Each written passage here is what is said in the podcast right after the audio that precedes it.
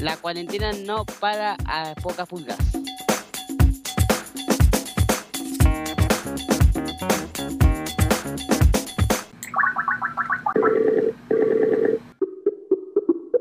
¿Qué sonidos acompañan a las pocas pulgas en este aislamiento social preventivo y obligatorio en sus casas? Los sonidos que me acompañan en, en cuarentena es el, el intro de Netflix.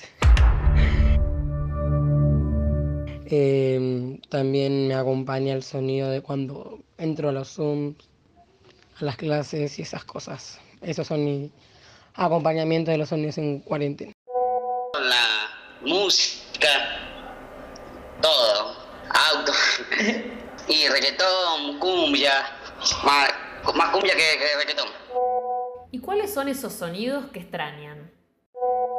Extraño los sonidos, los sonidos del viento, los sonidos cuando caminas por las calles, cuando salís a las plazas, cuando salís, por ejemplo, a lugares como Tigre, Coelho, esos lugares, el sonido del río y esas cosas.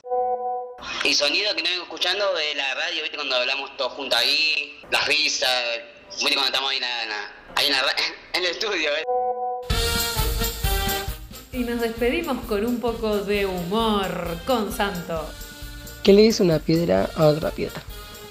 La vida es dura. Bueno, nada que ver.